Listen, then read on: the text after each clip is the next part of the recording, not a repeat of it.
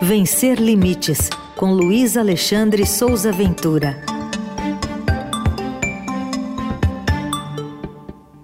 Oi, Ventura, tudo bem? Bom dia. Bom dia, Carol. Bom dia, ouvintes. Bom dia, equipe. Hoje é um dia especial, hein? Qual é o número da coluna? Coluna número 100. Redondo. Redondinho, número 100. Conseguimos chegar ao número 100. Ah, vamos rumo aos é. mil já, né?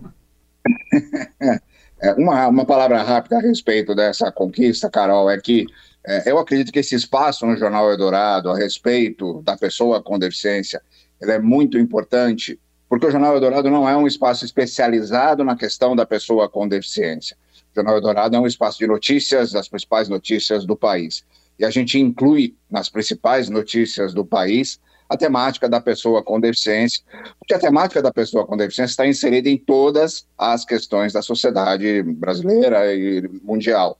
É, e o grande desafio que a gente enfrenta para aumentar o conhecimento, para ampliar a acessibilidade, para fortalecer a inclusão, levar a, informação a respeito da pessoa com deficiência para quem não tem nenhum conhecimento sobre isso, para quem não tem nenhuma vivência sobre isso, para quem não está acostumado a conviver com essa temática.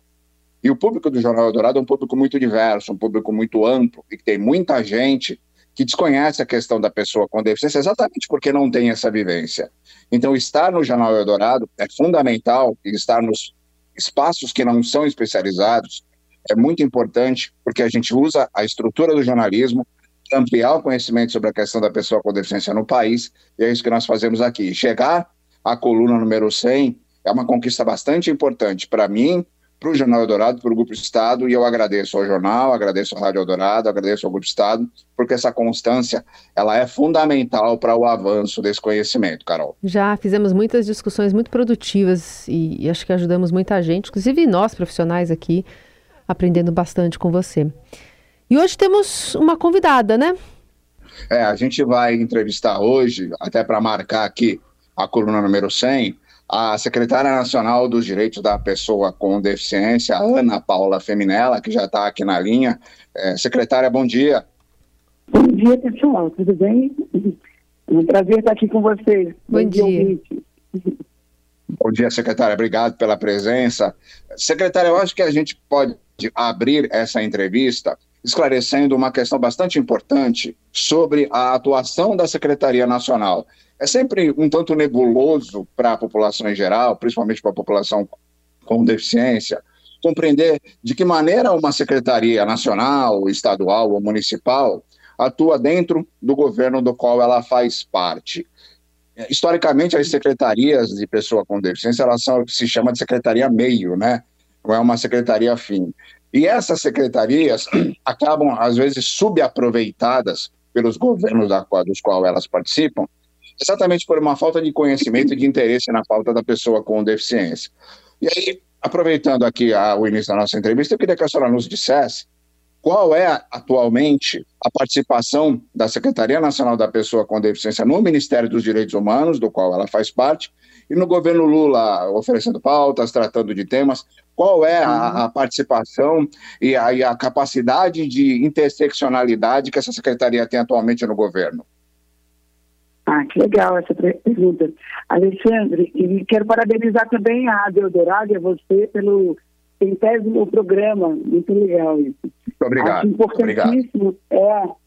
Eu estava ouvindo você falar agora na, na exposição né, da nossa entrevista sobre a importância da gente abordar a, o tema da, da deficiência como um tema de interesse amplo, geral, né, para a sociedade, porque muitas vezes as pessoas relacionam um grupo muito pequeno muito restrito né, de pessoas como beneficiárias diretas do, das políticas de inclusão da pessoa com deficiência.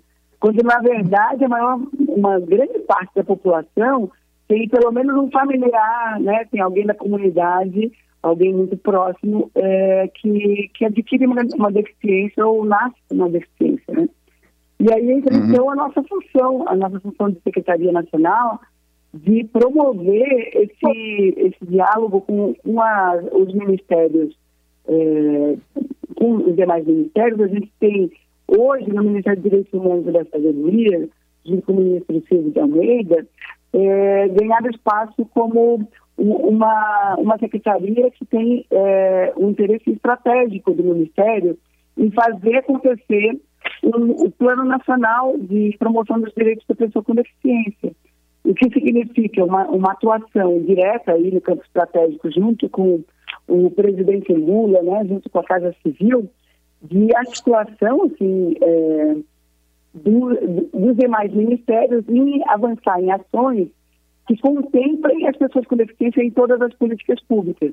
Então, é, para além da. Eu, eu, lembro que eu, na, acho que foi uma das primeiras entrevistas que eu dei foi a você, e a gente falou ne, nesse papel de secretaria meio. Ela é, ela é uma secretaria meio também, né? Mas a gente tem hoje promovido ações diretas, né? Então, ação direta na uma campanha de combate ao capacitismo, né? Então a gente vê o trabalho que também temos, é, que é político-pedagógico, o trabalho de mostrar que há como fazer política pública, todas as políticas públicas, contemplando uma parcela da população significativa, e essa, e essa parcela de, de da população, é, sendo contemplada, a gente tem, então, promove um desenvolvimento econômico e social, é, um desenvolvimento inclusivo, né, sem deixar ninguém para trás, que não beneficia só quem tem deficiência, mas também gera uma, uma como se diz, um novo PIB, né? Então a inclusão também gera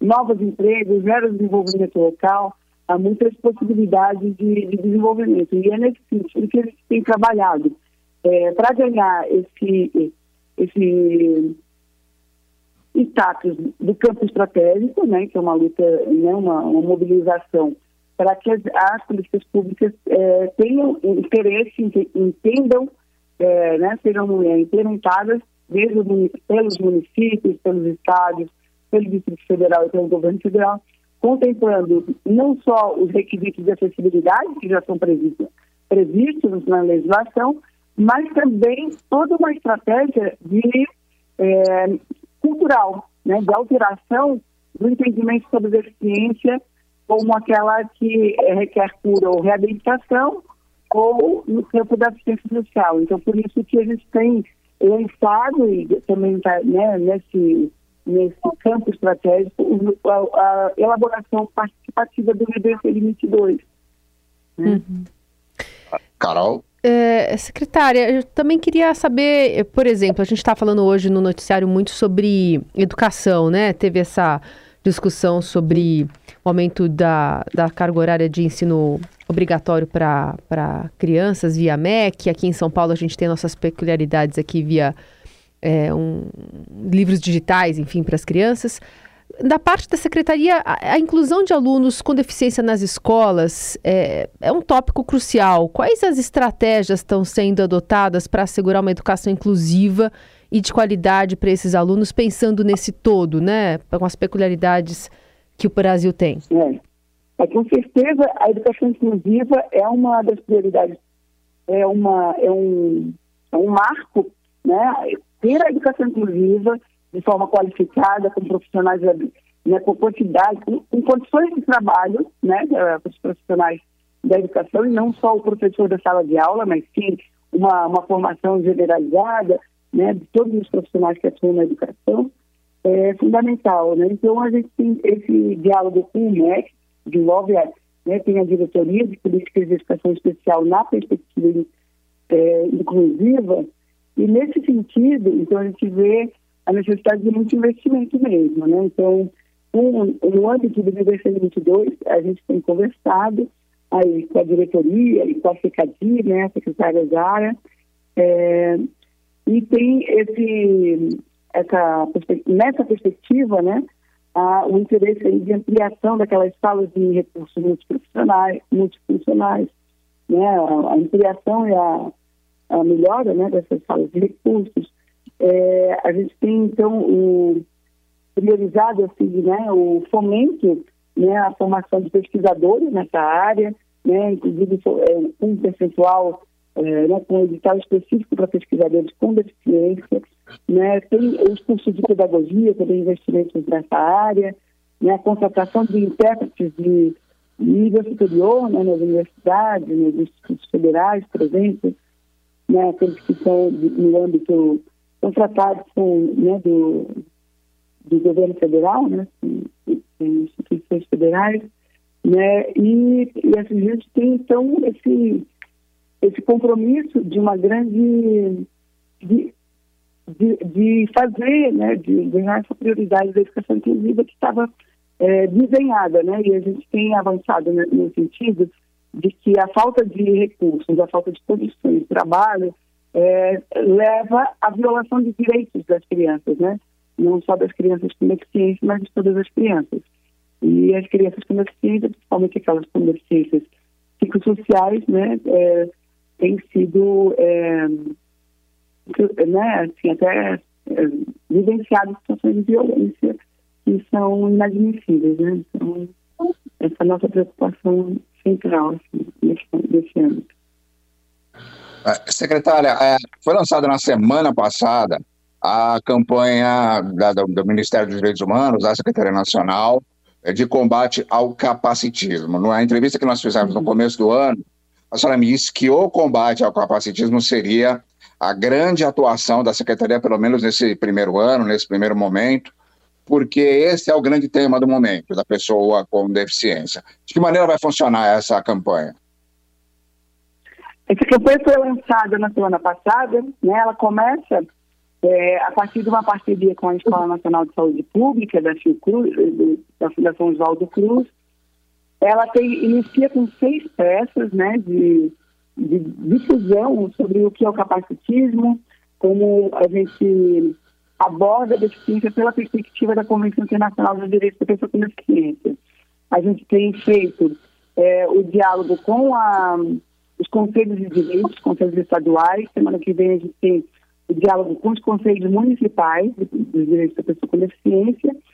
O que a gente quer é popularizar essa, essa campanha. A gente lançou é, junto com o ministro Silvio Almeida, né, então numa, num evento que tinha é, cerca de mil pessoas na auditório principal da UFSC, né, então tem um, teve um, uma boa repercussão, mas a gente ainda precisa é, aprofundar e estar tá, distribuindo esses cartazes ainda, né, é, imprimindo, distribuindo, estamos levando para as entidades, para os estados onde estamos fazendo os eventos em relação a a, ao novo Plano Nacional Viver Limite e as oficinas de avaliação psicossocial. E entendemos que a gente tem ainda muito trabalho pela frente, tanto trabalho, né, como eu falei, político-pedagógico interno, aqui é, para dentro do governo federal, quanto para os outros entes federados, né, e, e conselhos. Esse ainda, por, incrível que pareça, ainda é um termo novo né, e a gente é, compreende que é, tem muito ainda a, avançar, né? É, alterar uma cultura não é uma coisa tão simples, né? Então a gente pretende agora começar a incentivar a produção de áudios, audiovisuais sobre o tema, né? Então nesse diálogo com o Ministério da Cultura, né, que vai estar lançando é, através do programa Cultura Viva, é, um edital sobre de, de, incentivo à produção de audiovisuais nos municípios, né, para os, é, municípios e as prefeituras é, lançarem editais e contemplando temáticas aí das pessoas com deficiência, além do que também um percentual de profissionais que atuam né, com, no audiovisual que tenham deficiência. Então, Perfeito, secretária. A gente pretende, secretária, muito obrigado então, pela entrevista. Um bom Obrigada. dia para a senhora. bom dia também, querido. Um abraço. Muito bem, a gente ouviu então aqui a secretária que deu esse panorama geral né, da atuação da pasta, secretária nacional dos direitos da pessoa com deficiência, Ana Paula Feminella, nessa coluna número 100 do Vencer Limites aqui na Rádio Dourado. Ventura, obrigada por hoje, até semana que vem e até muitas semanas, né, que essa coluna se torne cada vez mais próspera no que diz respeito à, à abordagem desses assuntos, né? Para que eles a gente veja uma perspectiva de que a sociedade esteja entendendo, assimilando e adotando algumas dessas medidas que a secretária acabou de elencar. É isso aí, Carol. Mais uma vez, muito obrigado à Rádio Eldorado, muito obrigado ao Grupo Estado, muito obrigado a você, ao Raíssen, Laís, a todo o grupo da rádio. E um abraço aos ouvintes, um abraço para todo mundo. Até.